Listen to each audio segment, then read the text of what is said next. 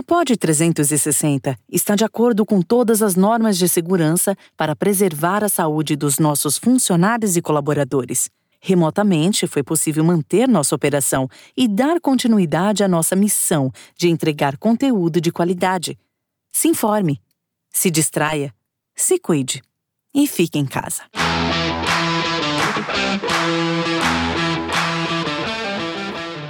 Fala pessoal, tudo bem? Nós estamos hoje com um super convidado, é, alguém que marcou muito a nossa vida quando ligávamos a TV no domingo de manhã para assistir Fórmula 1. Sim, o brasileiro é apaixonado por automobilismo e ele é um dos maiores representantes desse esporte na história do Brasil. Hoje eu tenho o privilégio de bater um papo com um cara muito boa praça, simples, humilde, ótimo pai e gente boa demais que vai bater um papo com a gente no Qual é Moré. Eu tenho o prazer de ouvir Rubens Barrichello. Qual é, Rubinho? Qual é, Moré? Tudo bem? Tudo ótimo, cara. A gente viver nesse momento de pandemia. Como é que tá o espírito do Rubinho, um cara que vive acelerado? pois é.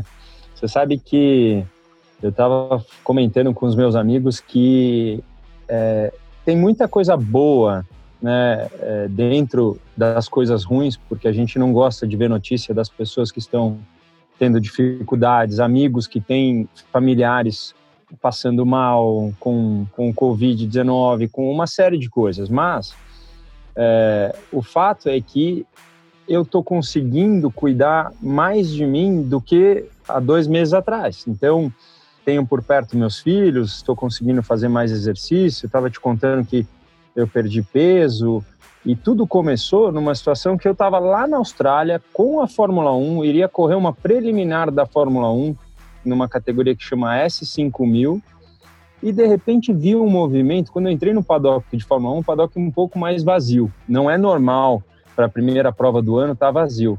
De repente começam a guardar equipamentos e aí um zoom, zoom, zoom que a McLaren diria que a corrida não aconteceria para eles.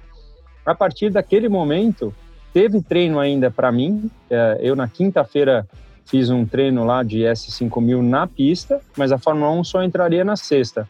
E quando a gente chegou 7 horas da manhã na sexta, nada aconteceria. E aí ficou aquela coisa na cabeça, Rubinho, você rapidinho, meu, pica a mula daqui para não fechar a fronteira, porque, meu, vai ficar na Austrália. Imagina eu ter ficado na Austrália esses 40 dias agora lá. Então, eu me movimentei para isso, né? E graças a Deus deu tudo certo. Eu cheguei no Brasil. É, o primeiro voo para que fazia que parava no Chile não saiu e eu eu falei cara eu não vou ficar aqui esperando o voo do dia seguinte não eu vou eu fui por Dubai, eu fiz Austrália, Dubai, eu dei uma volta ao mundo mesmo. Mas fiz Austrália, Dubai e cheguei no Brasil, graças a Deus, para pedir para meu filho voltar dos Estados Unidos. O Dudu estava nos Estados Unidos, o Fefo já estava aqui.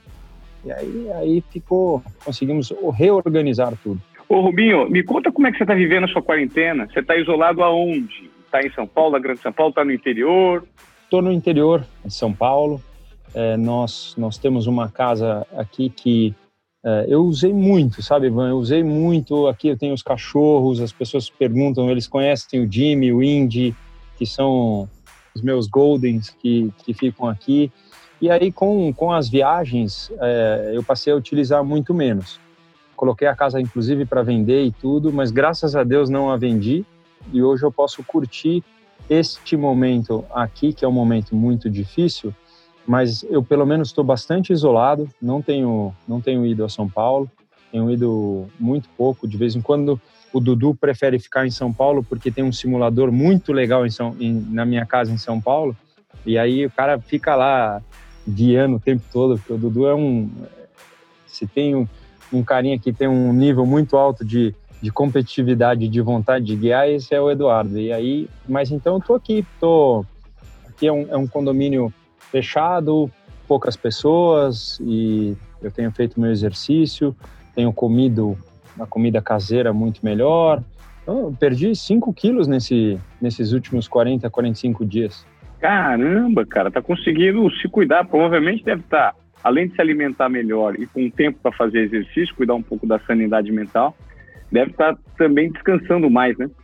Mas dormindo, né? Meu pai sempre falou, filho, estude e durma. Então, hoje a gente tem essa, essa, essa chance de, de poder descansar um pouco mais, né? Aquela coisa de... Eu não sou de dormir à tarde, mas aquela coisa de de de repente colocar um filme e, e, dar uma relaxada, não se sentir meio vagabundo, né? Porque tá todo mundo na mesma. É, eu tenho essa coisa de, porra, não posso me sentir um vagabundo, tem que fazer alguma coisa, tem que fazer alguma coisa, tem que ajudar alguém, tem que. E aí, pelo menos agora você fica mais calmo. É, hoje em dia as pessoas nomearam esse medo, né, como uh, com a sigla FOMO, Fear of Missing Out. Você tem medo de estar tá perdendo alguma coisa que parece que esse mundo hiperconectado nos proporciona, né? E às vezes Verdade. você fica com medo, fala assim, cara, eu tô aqui parado, o mundo tá girando, a sensação que eu tenho é que eu tô ficando para trás. Deixa eu te fazer uma pergunta, Rubinho. Você tá com que idade hoje? Tenho 47. 47. Quando você para hoje, continua pilotando, continua nas pistas, é um apaixonado, não só você, os seus filhos também são apaixonados, a família toda por automobilismo. Com 47 anos, quando você para e olha para trás, qual é a sensação que você tem? Você se sente um profissional realizado? Você se sente com algum arrependimento? Como que é a cabeça do Rubens Barrichello quando olha para a carreira hoje? Com gratidão, muita gratidão. É, é muito fácil a gente, assim, você fala para mim, né, quando a gente faz um teste psicológico, você fala assim, qual é a primeira memória que você tem de criança? A primeira memória que eu tenho é com carro de corrida, é assistindo uh, com meu pai e minha mãe uma corrida de kart onde o Ayrton Senna participava. Eu tinha quatro anos de idade. Aí você fala assim, e aí, qual é a próxima que vem? Ah, quando eu ganhei meu primeiro kart. É tudo relacionado à corrida. Então, como é, é relacionado à corrida e à família. E aí, como é, eu, eu tive um papo muito direto com o Papai do Céu, quando era bem pequenininho, e me ajudaram a subir naquele muro do cartódromo para ver o autódromo. E aí, ali, cara, eu, eu, eu me vi dentro do carro, do carro que passava, era um Renault de Fórmula 1, isso é, a gente está falando em 1978, e aí, ali aquele carro passando, eu, eu falei assim, nossa, desejo isso para mim, eu, eu, eu quero isso para mim, estou aqui no cartódromo, sei que eu tenho que viver passo a passo, sei que meu papai não tem dinheiro, mas, mas eu vou me esforçar, é isso que eu quero. E aí, então, hoje eu olho para trás com muita gratidão, Ivan, porque toda a falta de dinheiro do meu pai, ela não foi um momento difícil, foi sim um momento de vitória, porque aquilo me mostrou aonde tinha que ser trabalhado na parte mental para que pudesse ser vencido. Então, a falta de dinheiro do meu pai de não poder comprar o pneu de chuva, aquilo me fez um dos melhores pilotos de chuva de toda a Fórmula 1 e talvez de toda a carreira que eu participei, porque eu saí de pneu slick para aprender na chuva. Então aquilo foi um super ensino. Hoje eu vejo os pais querendo meio emular isso e fazer isso com os filhos, assim, não, não, tem pneu de chuva, mas sai de pneu slick. Por quê? Porque funcionou para mim, sabe? É uma coisa. Então, toda a minha dificuldade de chegar até a Fórmula 1, e, e, hoje a gente vê tantos pilotos bons que chegam, ficam um, dois anos. Eu fiquei 19 né? Então, ficar 19 anos lá com termos competitivos, isso mostra que eu só posso ter gratidão no peito mesmo. Ô Rubinho, é, eu conheço você, a sua família, os seus filhos, né, todo o parte do seu entorno e conheço também, eu tive o privilégio de me conectar recentemente, recentemente faz uns 8, 10 anos, com um primo seu, o Júlio, o Júlio Barrichello, o Julinho, ele é fisioterapeuta, ele, cara, ele era uma das pessoas, eu qualifico o Júlio Barrichello como uma das pessoas mais doces e iluminadas que eu já conheci. E ele não é aquele amigo de infância que eu conheci lá quando eu tinha é, dois, três, cinco anos de idade na escola. Não, eu o conheci recentemente.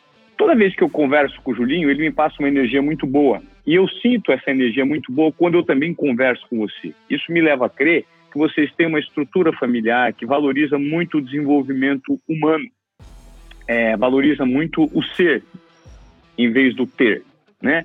Eu noto que você é assim e os valores que você passa para os seus filhos são esses. Me fala como você conseguiu prosperar num esporte tão elitista, sendo que o seu pai não te deu dinheiro, ou quer dizer, não é que não te deu dinheiro, não tinha condições financeiras à altura de outros competidores na época. E como esse lado humano desenvolvido, esse amor familiar, fez com que mentalmente você conseguisse chegar onde você chegou?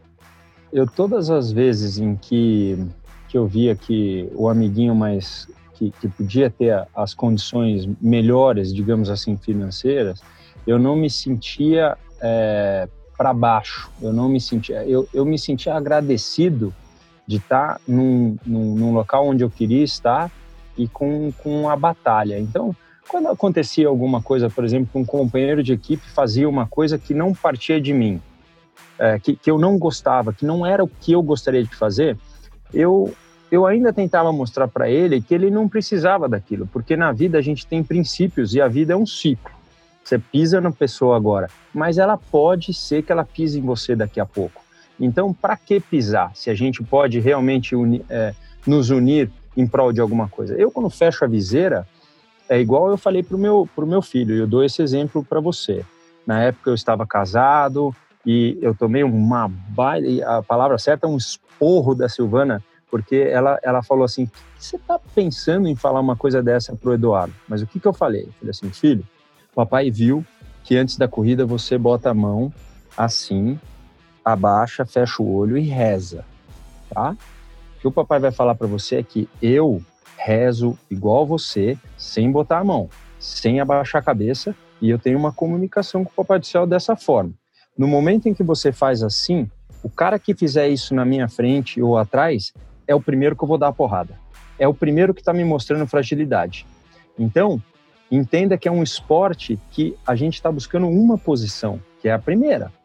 Se eu vou entrar no ringue com você de boxe e você me mostra uma certa fragilidade, eu vou direto nesse ponto. Eu preciso te derrubar. É o esporte que eu escolhi, entendeu? Então, quando nós fechamos a viseira, nós temos que ser egoístas. Você tem que ter tudo aquilo de ruim que de princípio você não tem, como vida, como teu pai te ensinou, como nós seguimos isso. Então a gente tem que entender direito. Mas o Rubinho é bonzinho na pista? Não sou. Naquele momento eu sou egoísta e parto para os meus princípios. Aí você vai falar assim: mas e aí, poxa, cara, você tirou o pé lá para o Schumacher passar. Eu tirei, porque pediram para eu tirar, porque depois iam conversar, porque a situação, na minha opinião, era sempre numa crescente. E aquilo não partiria do meu princípio. Eu não pediria nunca para fazer aquilo, porque se é uma guerra igual para todos, por que, que a gente vai favorecer um ao outro? Então, foi dessa fortaleza de, de manter os meus princípios que eu tive sempre a minha subida. Não, eu não precisava de algo a mais que me fizesse feliz. O meu feliz era saber que eu podia dormir tranquilo e estava bem. Esse, esse para mim foram sempre os momentos. As pessoas comuns é, que assistem automobilismo, não necessariamente elas têm noção de como funciona o automobilismo. Eu te digo isso porque eu vivi essa experiência. Recentemente eu fiz um programa da Porsche. Eu também já guiei carro de, de corrida, não sei, nem me lembro. Acho que você também, acho que guiei. Você já guiou kart, kart com as crianças comigo, lembra? É, eu já guiei kart com você, já andei de estocar com o Felipe, de Fórmula Renault, enfim. Fiz aquele programa, o Junior Program da Porsche, e eu tive a noção exata de que viver uma volta apenas num carro de corrida muito potente, num circuito profissional, significa para as pessoas normais um túnel do terror. É uma pressão tão grande, é, é um esforço mental para você se manter num traçado, para você dominar aquela máquina muito forte que é o carro, que é completamente diferente do que dirigir na rua. As pessoas fazem essa associação. Dirigir é uma coisa, guiar um carro de corrida numa pista é completamente diferente. Eu tive essa noção. Isso exige, Rubinho, uma concentração, um esforço mental que talvez, eu creio que poucos esportes exijam. Talvez o tênis, por conta daquelas batalhas o tempo inteiro mentais, né? Cada volta e a cada adversário que você tem que ultrapassar ou ser ultrapassado te exige uma batalha. Qual que é a principal característica mental que um ótimo piloto tem que estar o tempo inteiro utilizando? O positivismo e o viver o momento. Porque se você vive no futuro, como que é viver um piloto viver no futuro durante uma volta? É ele falando assim: "Caraca, fiz uma volta tão boa, não posso errar na última". Vai errar. Ele já viveu no futuro e chamou para ele uma situação de pressão. Então, é o agradecimento a volta inteira. Caraca, essa volta tá indo muito bem. Meu Deus do céu, eu tô até impressionado com a minha volta. E ela vai indo, ela vai. E, e Mas saber... sem gerar expectativa sem gerar a tal da expectativa, que essa é aquela fantasiosa que nos derruba em qualquer profissão. na minha, na sua. Poxa, você fala de do cubículo, daquela coisa tal, mas eu que já trabalhei um pouquinho, muito pouco no teu trabalho, a pressão que você sente de entrar ao vivo com dois pontos no ouvido, com um falando uma coisa, o outro falando outra. Cara, as pessoas acham que aquilo é, é simplesmente uma coisa fácil. E é uma das coisas mais difíceis que a gente é acaba é não dando valor porque a pessoa não, não faz, né? Então é isso que você falou. O cara, ele pega e ele fala assim: Nossa, eu sou um bom piloto, eu fiz uma boa curva na rua, mas ele não tem noção de algumas coisas. Por exemplo, eu já fiz é, o Oruge, aquela curva mais difícil é, do mundo, difícil ou prazerosa do mundo, mas tinha um, um condutor de ar, Ivan, dentro do. Um, um negocinho assim, debaixo da perna, que você, quando levantava, esse ar ele, ele circulava de uma forma diferente e o carro crescia a velocidade. Então, quando você levantava a perna, na época chamava um condutor de ar, basicamente, que, que te dava possibilidades. Outras equipes tinham mais mais fortes, mas a Williams só tinha dinheiro para isso e aí você levantava a perna na reta, o carro andava mais. Eu, eu já fiz essa curva com uma mão e a outra segurando a perna para cima porque a força G queria jogar para baixo. Então ninguém Caramba. nunca vai imaginar que nessa classificação eu fiquei na frente do meu companheiro de equipe por dois décimos, mas eu fui décimo segundo. Então você não vai ser valorizado por uma situação que você fez até depois de muito tempo, as pessoas verem o quanto é difícil, ou, ou ter andado num cartinho indoor. Então, a gente tem esse hábito, né? Que é o que eu tento tirar dos meus filhos. Eu não gosto de fofoca. Ah, falaram que o cara. Opa, vamos. Você já ouviu o cara? A gente tem que ouvir as duas partes para a gente poder fomentar aquilo que é. Então, peraí. Você acha que o cara, o Guga errou a paralela porque ele quis errar? Logicamente que não. E um cara que grita no meio do, da, né, o foco tá lá na paralela. Aí um cara grita lá, você que gosta de tênis, que aliás a gente quase se encontrou um monte de vezes lá em, em Nova York para ver o US Open. US aí, Open. E aí uh, o cara grita lá da coisa, Goga, não erra. Aquilo pode entrar dentro do foco dele. E aí para desfocar é a coisa mais difícil do, do planeta. Aliás, desfocar é a coisa mais fácil do planeta, porque quando você está eh, é, pensando em algo muito centrado e pensa no teu avô, ele, você desfoca, aí você tem que trazer de volta. Mas é, é esse negócio, entendeu? O cara grita na arquibancada, papapá. Então, eu estou dando um, um, exemplo que é isso, né? É uma série de, de coisas diferentes que a gente faz que, que o brasileiro está começando, a gente está vendo pelas nossas crianças, né?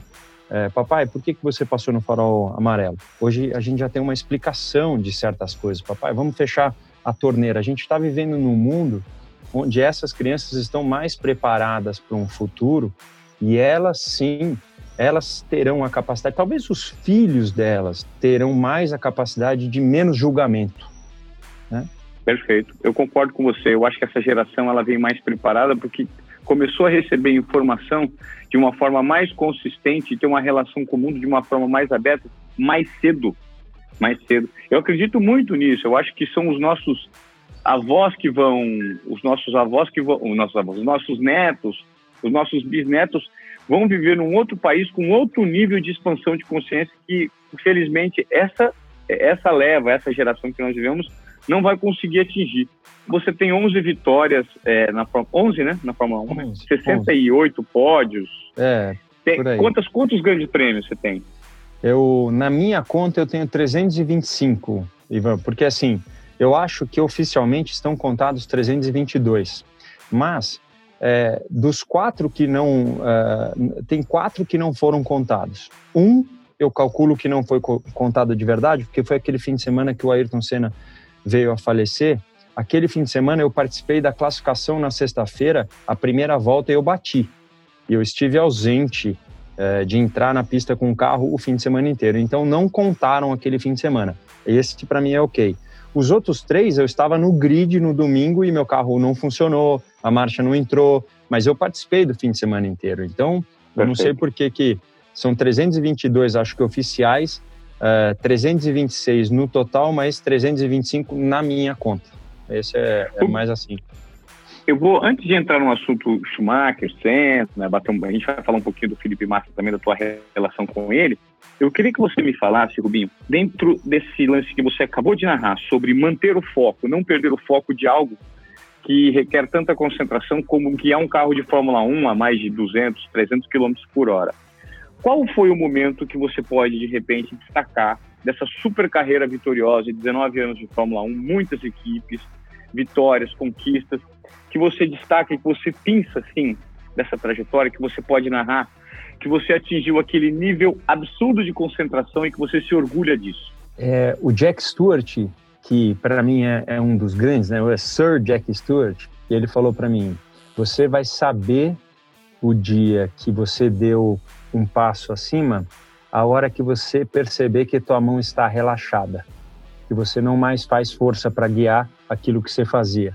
E foi nesse dia, nos momentos já de Ferrari, pouco antes até, nos momentos de Stewart, quando eu comecei a ver que o tempo vinha uh, na volta muito mais quando eu relaxei a mente e os braços, né? E é pra, serve para tudo, para quem joga golfe é a mesma coisa. Se você segura o taco com muita força, você vê que a bolinha não sai. É tudo que você faz com força, você ainda está pensando. Então, quando você já não pensa mais, é natural, a habilidade entra e a naturalidade entra maior. Aí, aí você está praticamente dominando o teu pedaço, que ocorre dias e, enfim, pé esquerdo, aquela coisa toda, a gente acorda ruim, isso continua acontecendo. Mas foi, foi nesse dia que eu dei um passinho para cima. Quando você me fala isso, é, vai muito de encontro a uma teoria é comprovada pelo Malcolm Gladwell. Ele escreveu um livro chamado Os Fora de Série. E ele explica que só talento não é o suficiente para ninguém. Você precisa, para atingir um nível de expert, de pelo menos 10 mil horas de prática. Ele dá alguns exemplos interessantes, inclusive o exemplo do Bill Gates, que ele fala que o Bill Gates é o cara que estava no momento certo, na hora certa, no colégio certo, na década de 60. E quando estourou a internet, ou a internet veio a estourar, o Bill Gates já tinha o que ele chama de um treinamento para ser expert, que são 10 mil horas de treino. Isso significa você, durante 20 horas por semana, por 10 anos, praticar aquela mesma atividade, aquela mesma função. Obviamente que quem tem talento consegue desempenhar essa função com mais destreza, que é o seu caso. Mas talvez isso justifique muito o que o Malcolm Gladwell disse, porque quando você estava na Stewart, né, entre 97 e 99, Sim, você já aí. tinha atingido esse nível de prática que te permitiu, pô, assim aquela coisa, pô, eu tô flutuando, tá saindo muito normal, parece que meu corpo é parte do carro. É isso é que você sentiu? É, é isso. E quando você também se sente bem com você mesmo. Quando as pessoas falam assim, quando você se olha no espelho e gosta, não é puramente a lata, né? Aquilo que a gente vê. Lógico que a gente tem que gostar da, da gente do jeito como a gente é, a gente tem que achar os nossos pontos fortes. Mas quando você está bem com você mesmo, não importa a opinião alheia e o décimo segundo lugar. Você fez aquilo que precisava fazer e você sabe que naquele momento alguém pode ser melhor que você, mas você chegou no teu limite do, da junção do talento com a hora trabalhada. Então, é esse conjunto de coisas. Não tem como. Né? Quantas vezes eu falei para meu filho, filho, vai chegar na hora e vai pedir para o Papai do Céu te ajudar na prova se você não estudou. Não tem como você ter uma ajuda externa se você não estudou, você não sabe a matéria, não tem nada. Então, é, é exatamente a mesma coisa. Né? Eu uso muito o exemplo dos filhos, inclusive, a corrida nunca foi motivo de, olha, faça isso porque o papai faz. Foi motivo de educação. Toda hora, essa coisa de ver molequinho jogando capacete, não sei, vem cá, papai falar para você. Assim, tem momentos em que a gente se sente decepcionado, mas vamos jogar por quê? O que o capacete tem a ver? Depois você vai pegar o capacete todo riscado e vai se sentir nada, entendeu? Não tem nada a ver. Vamos manter a calma. Não quer falar com ninguém? Aliás, faça isso. Cinco minutos depois que sair de uma corrida com a emoção, com a flor da pele, coisa que você não gostou, não fala. Fica com a cabecinha abaixo, pede o seu momento. É assim, né? Quando nós, como jornalistas ali, naquele momento, repórter, né, jornalista, repórter, acaba, o cara sai da Fórmula 1, o que, que a gente chega? Você chega direto e faz uma pergunta que pega, você sabe que a resposta do cara pode ser aquela que ele não gostaria de dar, mas, mas foi para empurrar alguém. Então, a emoção é, é aquela, né, é muito é, é muito isso. A gente tem que ter um controle mental muito grande para poder falar com calma, pausado e que nem sempre acontece. Binho, você viveu toda a delícia e toda a dor de ser o sucessor brasileiro né, na Fórmula 1.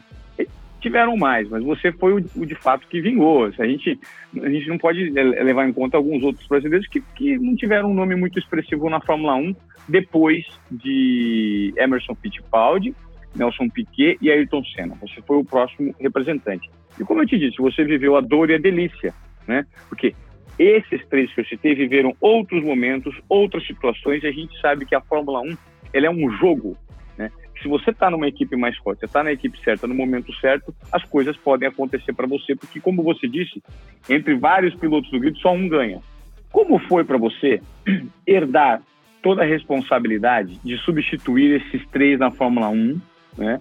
com todas as críticas, com, todas, com, com, todos os seus objetivos alcançados e, em alguns momentos, sendo criticado, massacrado. Como você trabalhou isso na cabeça, Rubinho?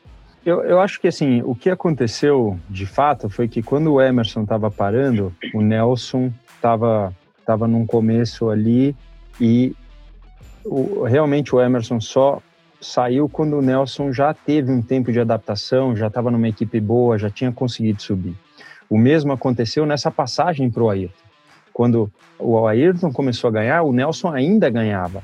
E quando o Nelson já não estava mais no, no, no topo dos resultados, por carro ou por qualquer outra situação, o Ayrton estava lá entregando. Então houve essa troca de bastão. Comigo, eu entrei e participei um primeiro ano e houve uma, uma quebra. Então a gente, eu não gosto do Cs, porque é uma, teve hora na minha carreira que eu fui taxado de chorão e não é. Eu não, eu sou zero chorão. Eu aqui, eu sou aquele que eu tô aqui uh, e alguma coisa aconteceu, eu vou te falar. Para mim é muito melhor o peso que fica nas costas de você ficar enrolando alguém. Então eu de chorão não tenho nada. Eu explico a situação como ela é.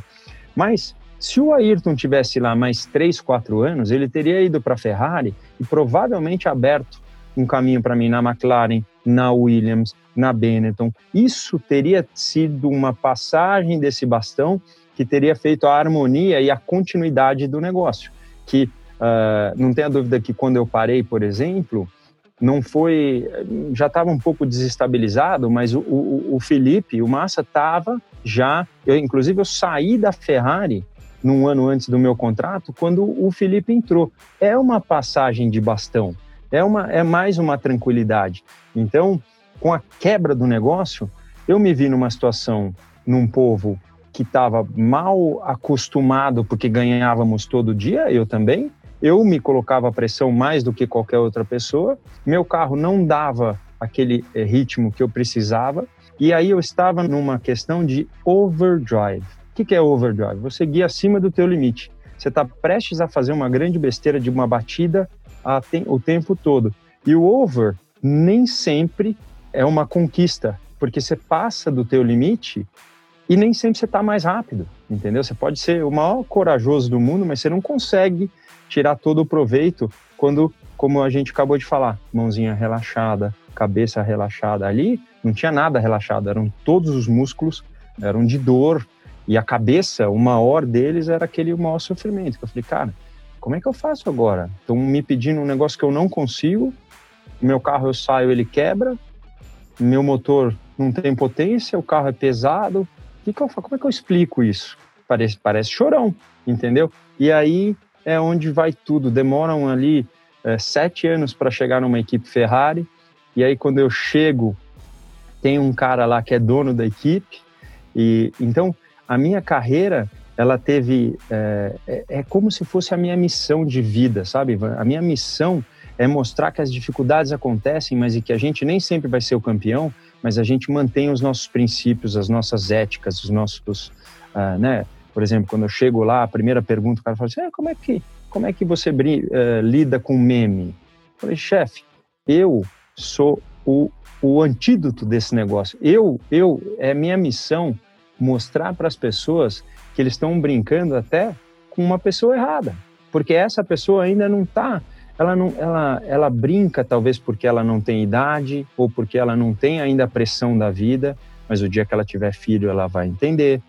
No dia que, ah, o papai falou não sei o quê, falei, pai, por que, que você está falando isso? O cara é campeão da Stock Car, eu só vi ele correr de Stock Car, vem cá, vem cá conhecer ele que você vai ver que você vai mudar de opinião. Então, eu acredito que isso seja uma missão de vida, de participar das coisas, de viver, de brincar com elas e de enfocar o que é certo e o que é errado. Porque se a gente vai com, com, com o balão, eu, eu juro, Ivan, chegou um momento que eu falava pro meu pai, pai, é, eu falei isso para ele, ele até ficou, ficou bravo comigo. Eu falei assim, o senhor vai me desculpar, mas pode ser que eu vá me machucar.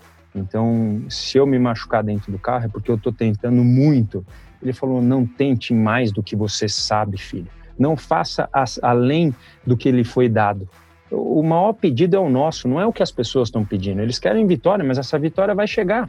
E vai ser Corinthians, você vai ver, vai ganhar daquele jeito na raça, não tem jeito. E foi assim, naquela prova da chuva, com, né? Hoje em dia as pessoas falam, falam assim, eu sei exatamente o lugar que eu estava, eu estava na casa da minha avó quando ganhou a Alemanha, né? Então ficou até arrepiado. Eu sei exatamente onde eu estava, eu estava numa padaria em Londrina e eu chorei muito com você. Então, olha que coisa, isso para mim, assim, para você que está vendo o podcast, para você que, assim, fale para mim o dia, sabe? Quando você me vê, fale para mim, porque a gente lembra, pô, os, os aviões batendo na torre, onde a gente estava, a gente lembra no momento. É um momento crucial da vida, um momento importante. O que é, Pô, se você lembra do Rubinho na sua primeira corrida, falaram que soltou o rojão, que tocou não sei o quê. Então, é muito importante para mim saber da tua alegria com a minha alegria, sabe? Então, me faz muito feliz.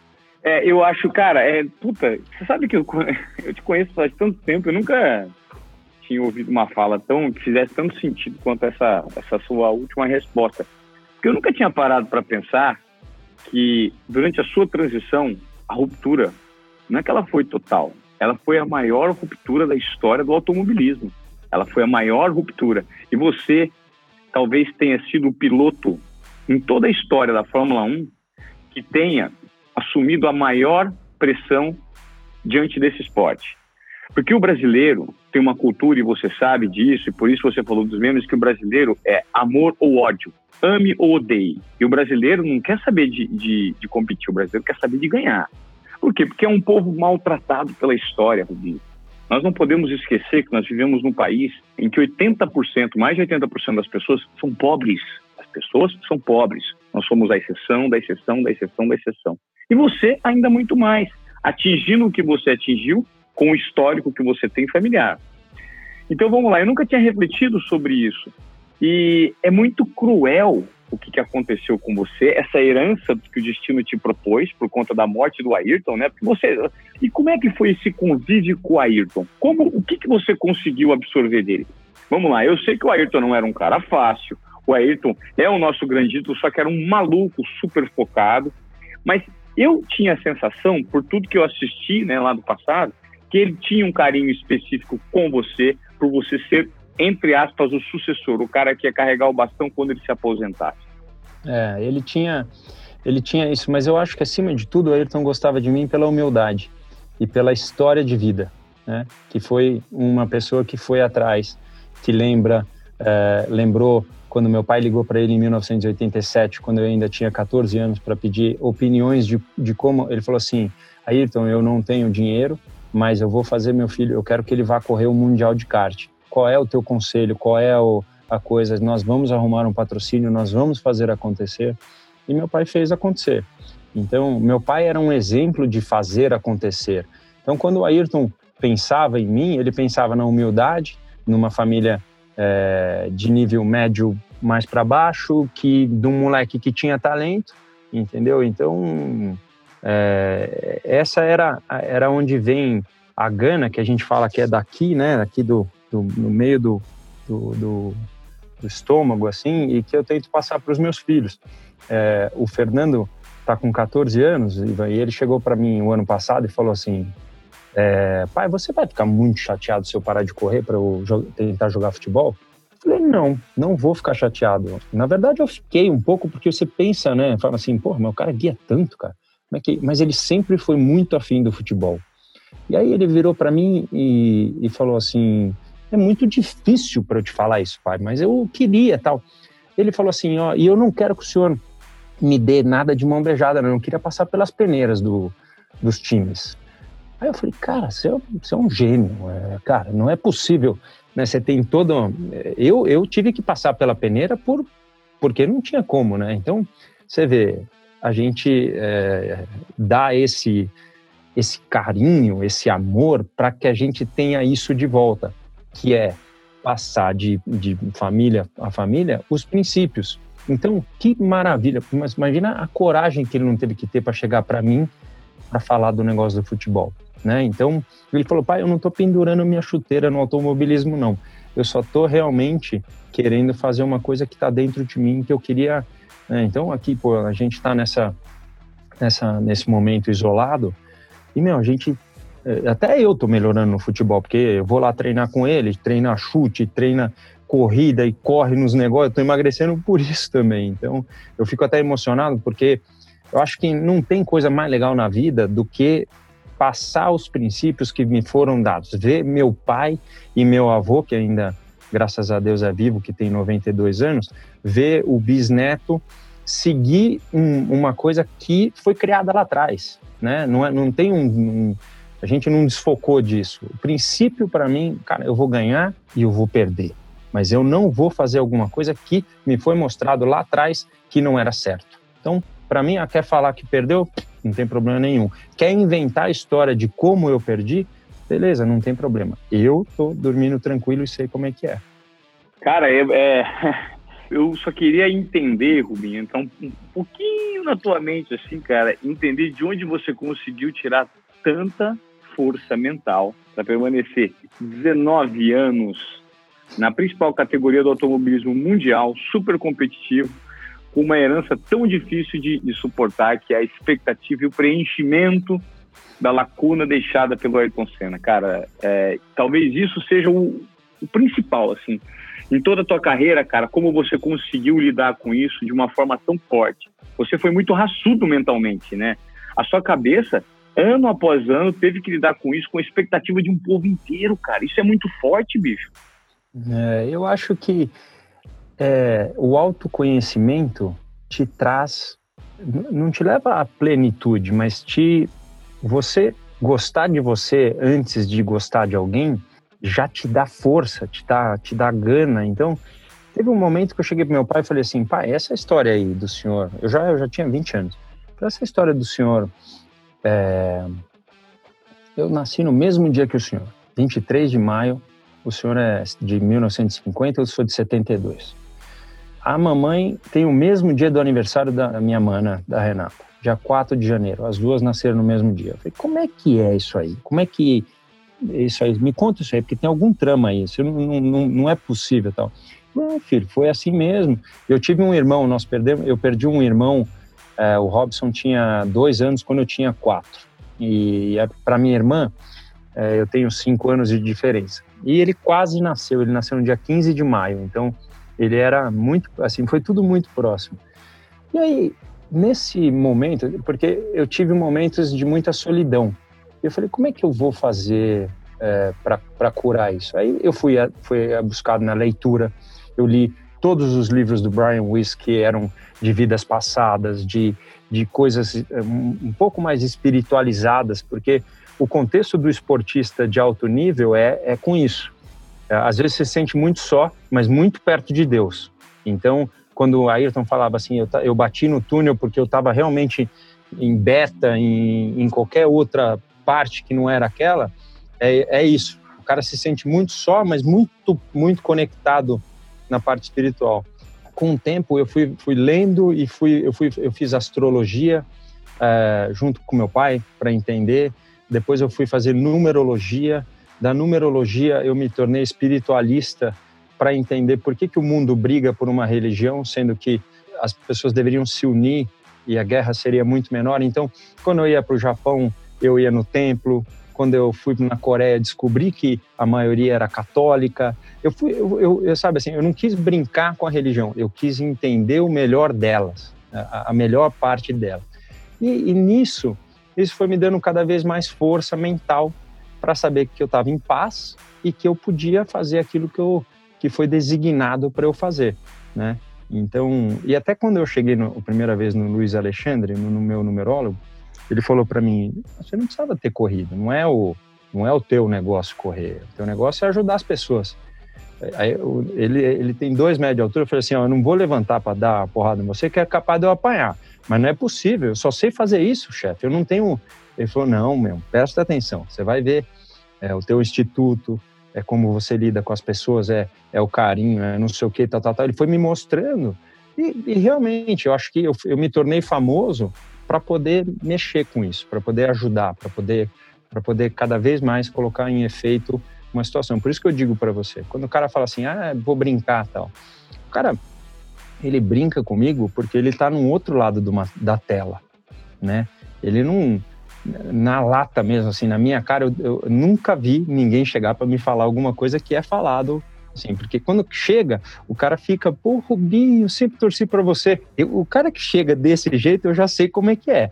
Então, é, é, é isso, é a gente ter a verdade à tona em todo momento, entendeu? Então, eu fui buscar a minha verdade, o meu autoconhecimento, isso foi me dando força, e, e, e, eu sempre digo, continuo errando todo momento.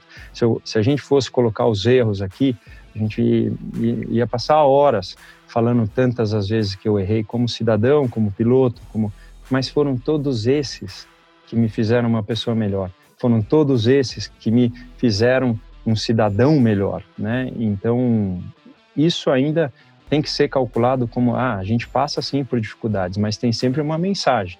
E aí é, é onde segue a fortaleza e a gente vai indo e, e, e se sentindo equilibrado. Como que era a pressão e a responsabilidade de guiar no, na mesma equipe que o Schumacher, que entre aspas é o cara que a, bateu o Ayrton Senna quando o Senna ainda estava vivo e surgiu como o grande piloto de toda uma geração. Era muita pressão você lidar na Ferrari, era ele quem dominava tudo. Como foi trabalhar a cabeça para encontrar o seu espaço dentro da Ferrari entre 2000 e 2005?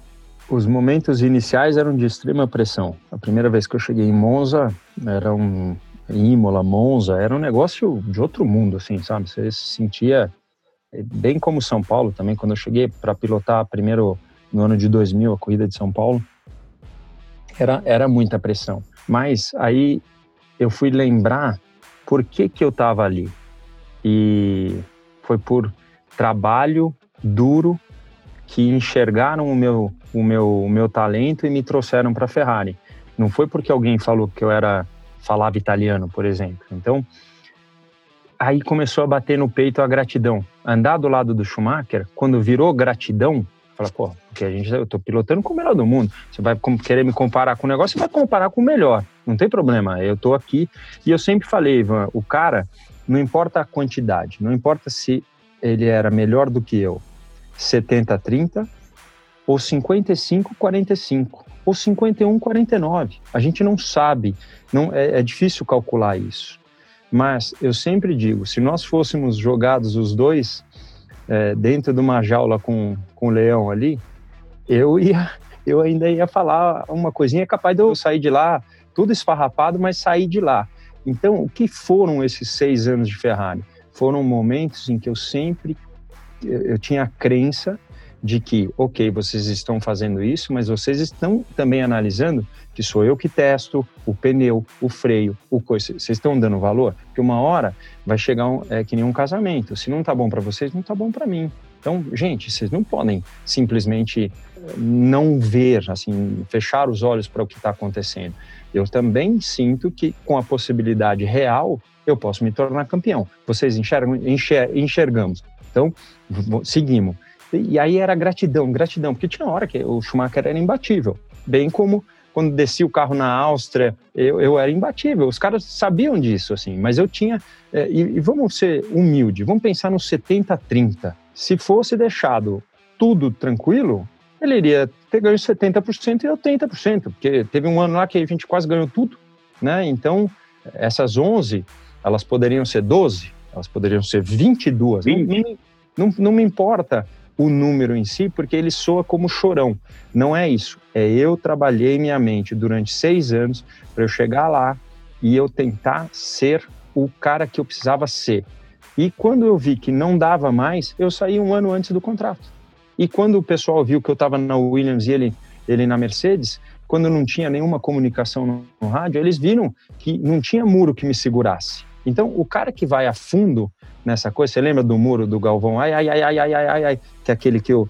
Então, por quê? Porque ali não tinha. Eu nasci para levar essa garra para dentro da pista, né? Então, eu falo isso com, com muito orgulho mesmo. Então, os seis anos foram de conquista e de, de, de muita força. Não aconteceu o sétimo, que tinha assinado o contrato, que eu vi que o limite tinha chegado.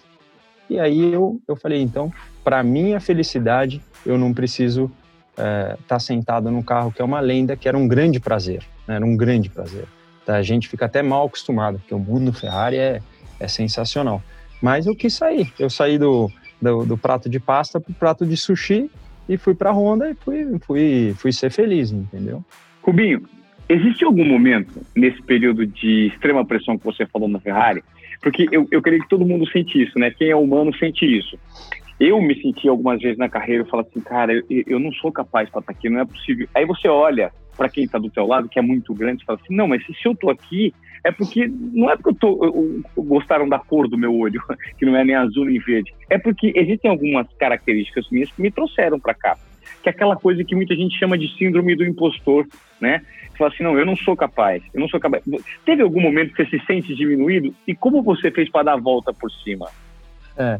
Ah, esse, esses momentos são é, eles sempre acontecem quando, principalmente no começo, quando você está disputando com, é, sei lá, você chega na Fórmula 3, tinha Coulter, tinha, é, tinha outros nomes, assim, você fala assim, puxa vida, mas eu, eu acabei de ganhar a primeira corrida, cara, você, como que... É, então só falaram dos caras, agora começaram a falar do meu nome. Aí você, fala assim, pô, mas então você você tem que lembrar das origens, da onde você veio, da, da falta do, do, dinheiro do pneu, do, da coisa. É isso que faz a né, gerar, gerar uma potência. Mas o, a coisa mais gostosa de tudo, irmã, é ouvir ainda hoje, após 42 anos de, de, de profissão, que você, a pessoa chega para você e fala assim, cara, você é igualzinho, você se apresenta na rede social, é na humildade. O meu crescimento foi sempre nisso. E foi a única coisa que meu pai pediu na minha vida inteira. É, é a única coisa que o pai, o velho, me pediu isso. Como é que eu não posso fazer? Né? Então, para mim, sempre foi uma naturalidade. Então, quando eu me sentia diminuído, eu lembrava do, do, do lado humano e, e, humilde, e isso me, me fazia despontar. Que legal. Rubinho, como foi depois a sua transição com a chegada do Felipe Massa? O Felipe também ocupou um espaço na Ferrari, é, mais novo que você, um outro brasileiro que você conseguiu fazer a, passagem do bastão para ele. Como foi o relacionamento no princípio? E infelizmente aconteceu um acidente, saiu uma, uma peça do seu carro, bateu nele. Como vocês lidam? Porque eu, eu, sei que eu tive a oportunidade de cobrir né, a Fórmula 1 no Brasil, em todas as edições que aconteceram aqui no período que eu trabalhei na TV Globo. E eu noto que o mundo da Fórmula 1, cara, ele é um mundo que ele requer dos pilotos muita vaidade. Eu acho que vocês são até orientados, né, a manter uma postura, porque eu noto que às vezes eu quero falar com você, mas a sua assessora da equipe não deixa, porque você precisa seguir um protocolo específico da equipe. Isso é compreensível, mas a Fórmula 1 eleva isso a um nível máximo, né, aquele nível de pompa. Né? Como que você enxerga esse mundo da Fórmula 1, essas tramas? Que... Existe amizade entre pilotos? Existe, existe sim, mas é um mundo, como você falou, muito vaidoso. Assim, não, não conheço um mundo tão vaidoso quanto esse, até na forma da vestimenta, na forma das pessoas, como elas agem. E você sente no andar, no caminhar de um piloto, se já subiu na cabeça ou não. Então, você, vê isso, isso de longe, né? Cara, para subir é tão difícil, mas para cair é dois palitos, né? Então, muitos não ficam lá porque o cara se esquece da origem de quem ajudou, do que aconteceu, e aí depois o cara sai xingando, pô, oh, mas não foi honesto tal. Só que essa pessoa não sabe realmente de onde é. Então, os amigos verdadeiros são aqueles que vão estar tá com você no momento social, mas que acabou uma batida, antes de apontar um dedo, vão, é, vão poder analisar a questão antes de, de qualquer outra coisa. Porque a gente do mesmo a gente tem que lutar por, por um espaço que é mínimo. Esse espaço dentro da pista é, é menor ainda. Então, eu tive muitos amigos lá, entre o Felipe, o Montoya. Hoje, nossos filhos estão competindo juntos e a gente dá risada é, de toda toda coisa. Eu falei, eu falei pro, eu falei, gordo, pro Montoya, falei, gordo, eu nunca vou sair na mão com você. Se você me dá uma barrigada, eu caio longe. Então, por favor, hein, meu, peça pro seu filho pegar leve com o meu, que eu não, eu vou. Ah, então, eu levo tudo muito com humor para que a gente possa ter a tranquilidade. Com o Felipe, sempre foi. O Felipe, se você perguntar para ele, ele dá risada até hoje. A gente já estava com o saque na cabeça na, na, etapa final do campeonato de, eh, de Fórmula 1 em Suzuka, no karaokê, cantando. De repente entrou o Peter Sauber, que tinha acabado de mandar o Felipe embora da equipe. O Felipe ficou fora da sala. Eu falei: vem aqui, filho, vem aqui. Você tem noção? Dá uma olhada aqui aqui, você tem um piloto aqui que você está mandando embora, você vai fazer o que da sua vida? Eu falava para ele sério, assim, né? E ele ficou super sem graça, o Felipe ficou super sem graça. E, assim, era uma condição que eu sempre gostei, as pessoas por perto e elas sabendo, ó, não, não brinca comigo, eu brinco com você. Então, e foi sempre assim. E com o Felipe, não foi diferente. A gente não teve, graças a Deus, nenhum problema que me afastou dele em relação à mola que caiu do meu carro, até porque ele me fez é, ele me deu a paz no coração que ele entendeu que aquilo não era uma não, não é que caiu é, uma, é o negócio aconteceu né? E eu acompanhei eu estava eu estava realmente muito muito assustado. Eu estava no Busch Gardens na, na, em Orlando quando tocou o telefone e, e apareceu Felipe Massa eu falei deve ser o Dudu porque o Felipe ainda não não tinha se pronunciado e tal e muito antes dele se pronunciar ele ligou para mim então, é assim, eu caí num choro, eu falei, cara, eu preciso te ligar daqui a pouco. E aí, meu, depois de 20 minutos eu me, me reconectei, liguei e vi que, que ele estava bem. E aquilo foi um alívio muito grande, porque quer queira, quer não, caiu do meu carro. Não tenha dúvida que você sente uma pressão, né? Assim, com o Felipe, eu senti, a, a hora que eu senti que ele deu, que ele estava um pouco incomodado, era quando eu estava como repórter. Porque ali o amigo tinha que fazer umas perguntas um pouco mais assim, peludas, né, digamos assim, e às vezes no grid e tal.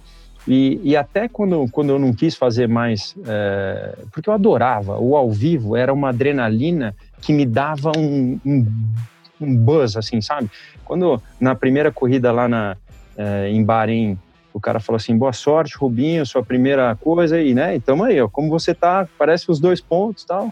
E aí o cara falou assim, ó, um era o Rio, um outro era Bahrein. E aí tal, no Rio, Bahrein, não sei o que, tá com você, 5, 4, 3, 2, 1, é sua, Rubinho. Aí eu falei, quando eu fui falar bom dia, amigo da Globo, apareceu coisa e falou, não, não, não, não, não.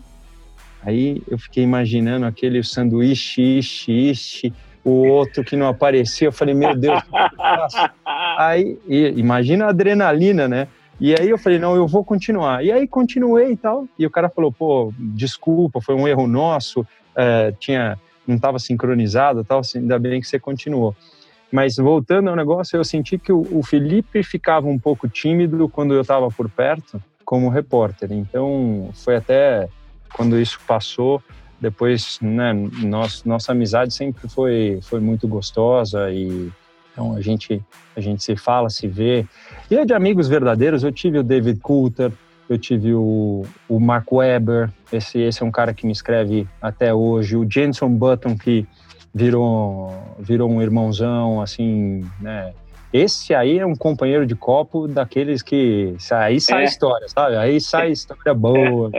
Fazer uma live assim qualquer hora, tá? cheio de copo e, e fazer, que aí você não sabe que sai de história.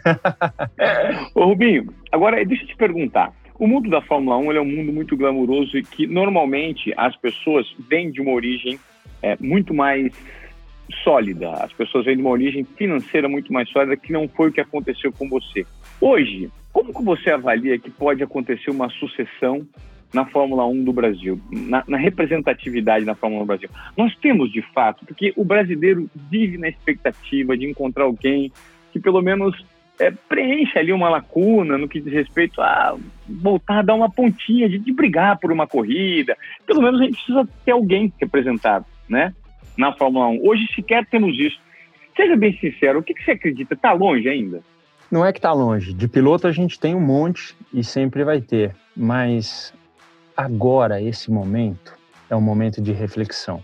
Não é um momento de simplesmente, de novo, apontar o dedo e falar: olha isso, olha aquilo. Agora é o momento da gente ajudar a quem precisa ser ajudado. Então, a, eu tenho falado muito, a confederação precisa estar organizada agora para poder promover. Enquanto nós não promovermos dentro do nosso país a ajuda e, e o piloto fica só na autoajuda, onde ele se dedica para o próximo passo, ó, ele que arruma o patrocínio. E, se não houver um bom senso e um consenso disso, a gente não vai conseguir ter o piloto tão rápido lá. A gente vai precisar de um empurrãozinho. Né? Como que a gente vai fazer? É passo a passo, é reorganizando, é recriando, é trazendo as categorias para o Brasil. O cara tem que sair daqui mais bem preparado, entendeu? Ele chega lá na, na Europa ou nos Estados Unidos, ele tem um treino de 20 minutos e uma classificação, sendo que o menininho já correu o tempo inteiro naquela categoria, então como é que ele vai conseguir? De repente o treino foi na chuva e a classificação no seco. Como é que a gente pode pedir para o nosso menininho conseguir alguma coisa perante aqueles que já estão lá? O cara larga em 18º, faz a melhor volta da prova, mas chega em 11º. E aí? Que, onde é que a gente vai arrumar um patrocínio para esse, esse menininho que é o nosso talento para chegar lá? Não tem, entendeu? Então, a gente precisa dar para ele as cartas aqui do Brasil, como foi comigo. Eu corri numa Fórmula Ford, as, logo após o kart, com quase 40 carros. Eu aprendi todos os princípios ali, o princípio da engenharia, o princípio é, de, de aerodinâmica, tudo ali já começou a me ensinar. Então, tá, fica fresco. Quando eu cheguei na Europa, eu fiz o meu primeiro treino contra 20 outros pilotos, eu fiz o meu o primeiro tempo. Mas eu já sabia como que era mudar a marcha, sabia como era. É, eu já fui com uma certa dose de, de, de força, de raça, que não era só, ah, não, vai dar certo. Não é aquele, ah, vai dar certo. Não, pode ir, cara. Você, é, quando aprender a pista, você vai virar. Então, é, e assim, a gente está chegando lá muito cru, no mundo muito vaidoso. O menino tem, tem dinheiro para comprar talvez um jogo de pneu, onde o cara do não sei da onde tem quatro, cinco jogos, entendeu? Como é que a gente vai fazer o menino funcionar? É difícil pra caramba. Então, precisa sim do empurrão do Brasil com humildade, juntando agora, ajudando o próximo e trazendo para dentro. Não é o momento de falar, ah, estamos sem piloto porque está sem piloto. Não, piloto a gente tem de monte. Se for lá no cartódromo comigo, eu te aponto uns cinco, seis moleques de, de pouquíssima idade que tem futuro para chegar na Fórmula 1. Ô Rubinho, você é um cara que conseguiu fazer a transição é, das corridas, você foi repórter e ótimo repórter por um tempo no grid das corridas de Fórmula 1 da TV Globo. Agora você continua nas pistas, na Stock Car. Onde você vai parar? Quando você vai parar? O que, que você pretende daqui em diante, cara? Como, até quando você vai correr? Eu tenho, eu tenho assim, a palavra certa é que eu tenho tanto tesão por aquilo que eu faço que, que eu não tenho, eu não sei te falar exatamente como, como será. Eu não gosto nem de pensar, eu gosto de viver muito meu presente. Esse ano, por exemplo, eu sairia da, eu fui para os Estados Unidos num fim de semana, corri com meu filho de kart no outro fim de semana eu fui para a Austrália, iria correr, sairia da Austrália direto para a Argentina para fazer o Super TC 2000, que é a Stock Car de lá. Na semana seguinte eu teria Stock Car. Na outra semana eu voltava para a Argentina para depois voltar para cá de novo. Então eu teria seis fins de semana de corrida, que é tudo aquilo que eu sempre quis. Eu me separei já faz um ano. E aí eu falei, não, eu vou agora me dedicar aquilo que, que eu quero me dedicar, que eu sempre quis isso, assim. Eu sempre fui muito presente na, filha, na vida da família, dos meus filhos e tudo. Mas eles meio, né, o Dudu precisava estar sozinho nos Estados Unidos para até para a evolução dele, para ele achar os pontos fracos dele e ele se autoprogramar, não eu simplesmente falando para ele, olha, faça isso, faça aquilo. O Fefo, a mãe quis que ele voltasse para o Brasil porque lógico, não tem como uma mãe ficar longe de um filho de 14 anos. Então eu falei para ele: tá bom, você não quer ir? Eu vou com você. A gente vai junto, vamos passar um ano no Brasil, vamos tentar fazer. Então eu estava tentando deixar tudo meio arrumado, mas para correr tudo que eu tinha para correr. Então, quando vai parar, eu acho que assim, a hora que eu senti que a minha mão está prendendo de novo, Ivan, não é quando não tiver mais relaxado, aí eu vejo que eu estou fazendo força, aí chegou a idade e aí tem que parar. É um mundo muito difícil de você chegar ao da Fórmula 1 e nem todos que estão lá, como era o seu caso, você não tinha dinheiro. Mas a pergunta que eu te faço é: todos os pilotos de Fórmula 1 ficam ricos? Pelo contrário, né? Tem gente que paga para correr. É, aqueles que chegam e ficam um ou dois anos, não, não tem como, não tem. Os primeiros anos eles são é, de, de dinheiro para baixo, não dinheiro para cima, né? Eu fui ganhar o meu o meu primeiro salário de verdade quando eu entrei para Stuart, é, que foram quatro anos depois do meu início na, na Jordan. Na Jordan 97. Mesmo, 97. 97. Na Jordan mesmo era só eu só conseguia pagar a conta do aluguel da casa. É, naquela época surgiu o telefone celular, o, o tijolão. Então é, eram essas contas que eram pagas, não sobrava muito. O que sobrava eu gostava de deixar com meu pai. Então, o primeiro grande salário mesmo foi em 97 na Stuart, quatro anos após meu, meu início na Fórmula 1. Então, basicamente, com isso a gente pode afirmar que o começo da carreira de um piloto ele continua pagante. E na, na Ferrari eles pagam muito bem, Rubinho, ganha muito dinheiro na Ferrari, além do status que te cerca. Eu acho que a Ferrari valoriza o piloto que vem, né? Então, o meu salário era bom, era bem menor que o do Schumacher, não tenha dúvida. E com o tempo eu fui eu fui falando para eles que eu queria receber bônus é, perante os meus resultados, porque eu até ofereci ganhar menos salário, mas para que o bônus pudesse, para que eles eles vissem que eu estava eu tava afim do trabalho, eu não estava, entendeu? Então você ganha menos, mas o bônus dá um dá um boom e, e quando você ganha ganha uma corrida e você sente é, o bônus entrando e a coisa toda é, é, é, raça total. Até hoje eu gosto disso porque mostra mostra que você está querendo trabalhar, né? Então por aí. Rubinho, é, eu queria te agradecer, cara, por, por, pelo seu tempo, pelos seus ensinamentos. Eu creio que a sua história como um todo, ela é uma, uma, uma grande história de superação. Ela é uma história de superação, ela é uma história de inspiração e principalmente de garra, né? Você é um cara que sempre teve o um sorriso no, no rosto, é um cara super bem humorado e que eu sinceramente acho que você tem um valor muito maior do que você acredita que tem e do que as pessoas não conseguem chegar, porque você é um batalhador, né, cara? Você é o sinônimo do brasileiro que veio de baixo, é, prosperou no, num esporte tão competitivo e apaixonante para o brasileiro quanto a Fórmula 1. Foram 19 anos de uma carreira brilhante. E eu acho que essas lições que você acabou de nos dar agora, elas podem ser compartilhadas, principalmente do ponto de vista do esporte, mas mais do ponto de vista pessoal, porque você mostra ser melhor do que piloto, uma grande pessoa pelos valores, né, transmitidos. Eu acho que isso que faz um ser humano. Então, obrigado pelo seu tempo. Foi um grande prazer conversar com você e aprender um pouco mais com essa sua história, porque ela vem recheada de ensinamento, né? É, obrigado, Ivan. Eu, eu adorei. Acho que muita gente fala para mim assim, Rubi, você devia fazer um filme, um documentário, um escrever o um livro. Eu acho que tem tem história para tudo isso, com certeza, né? Então, contar um pouquinho de como foi, mais do que como foi na Fórmula 1, o, o início, sabe? Meu pai com, com material de construção ali na frente do portão 7 de Interlagos e tudo tudo como que era, né? O pai, hoje a gente vai treinar? Não, hoje não, não vai, porque vai chegar uma grande entrega, nós, nós juntamos dinheiro, vai chegar uma de areia, então teu tio não vai poder te levar.